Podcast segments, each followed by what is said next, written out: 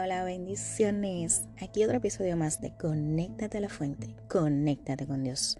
Hoy, como siempre, nos haremos una pregunta. ¿Eres agua o eres vino? El agua es el elemento más esencial para la vida, pero se puede ensuciar, contaminar y no se consume nada que esté en estado de, descomposición porque termina dañando todo a su alrededor. Sin embargo, el vino hmm, debe pasar por un proceso para consumirse. Acompáñame a conocer ese proceso. El primer paso es la vendimia. Es la recolección de los racimos de uvas. Un dato importante es que solo se escogen uvas en un buen estado, que sean frutos sanos y se descartan las dañadas.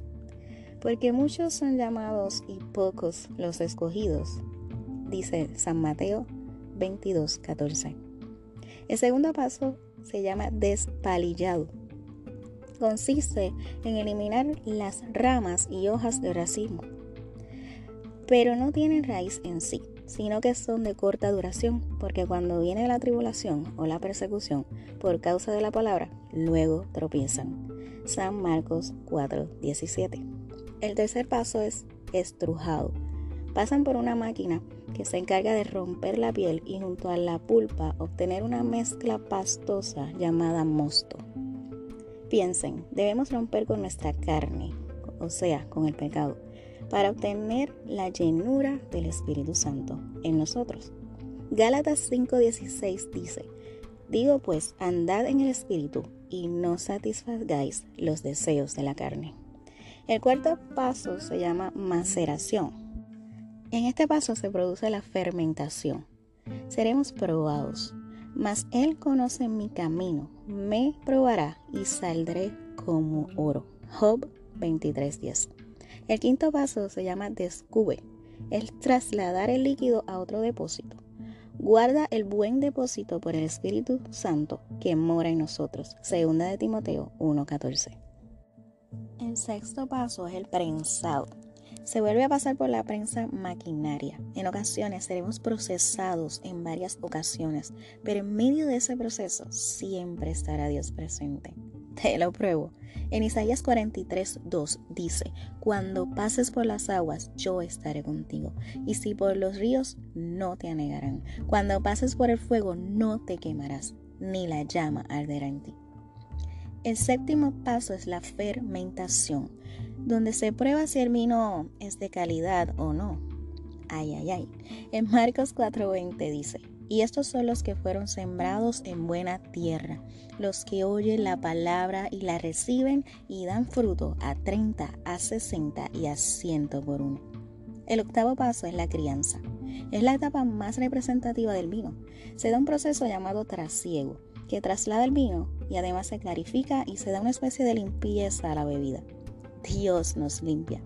Todo pámpano que en mí no lleva fruto, lo quitará. Y todo aquel que lleva fruto, lo limpiará para que lleve más fruto. San Juan 15.2. Y por último, el embotellado.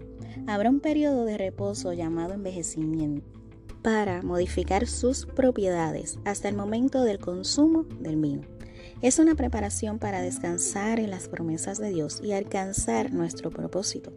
Salmo 23, 2 dice, en lugares de delicados pastos me hará descansar, junto a aguas de reposo me pastoreará. El vino es fortalecido para lograr su exquisito. Así de igual manera debemos ser procesados para hacer un buen vino de calidad y honra a Dios. El vino es representativo de la sangre de Cristo, la cual nos purifica y limpia de todo pecado. Piensen, ¿cuál fue el primer milagro de Jesucristo? Convertir el agua en vino. ¿Casualidad o propósito? Para Dios no hay casualidades. Gloria a Dios por eso. Él quería decirnos algo con esto. Jesús era agua, puro y limpio pero debía convertirse en vino para pasar por su proceso, lograr alcanzar su propósito para que tú y yo fuéramos salvos por medio de él. Poderoso, te amo Yeshua. En San Juan 15:5 dice, yo soy la vid, vosotros los pámpanos, el que permanece en mí y yo en él. Este lleva mucho fruto, porque separados de mí nada podéis hacer. Ser agua es fundamental, pero debemos convertirnos en vino, ya que es fuerte, duradero, trasciende el tiempo y el proceso. En el camino del Señor no podemos quedarnos iguales.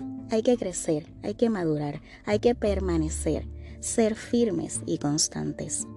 ¿Quieres ser un buen vino o prefieres ser uno corriente? Tú decides. Yo decido ser un buen vino de honra a mi Abba Padre, así como lo hizo Jesucristo. Que Dios nos ayude. Entonces diremos como el Sala cuando probó el vino que Jesús realizó y le dijo, todo hombre sirve primero el buen vino y cuando ya han bebido mucho, entonces el inferior, más tú has guardado el buen vino hasta ahora. San Juan 2.10. ¡Wow! Seamos el mejor vino para Dios. Bendiciones. Hasta la próxima. Los amo.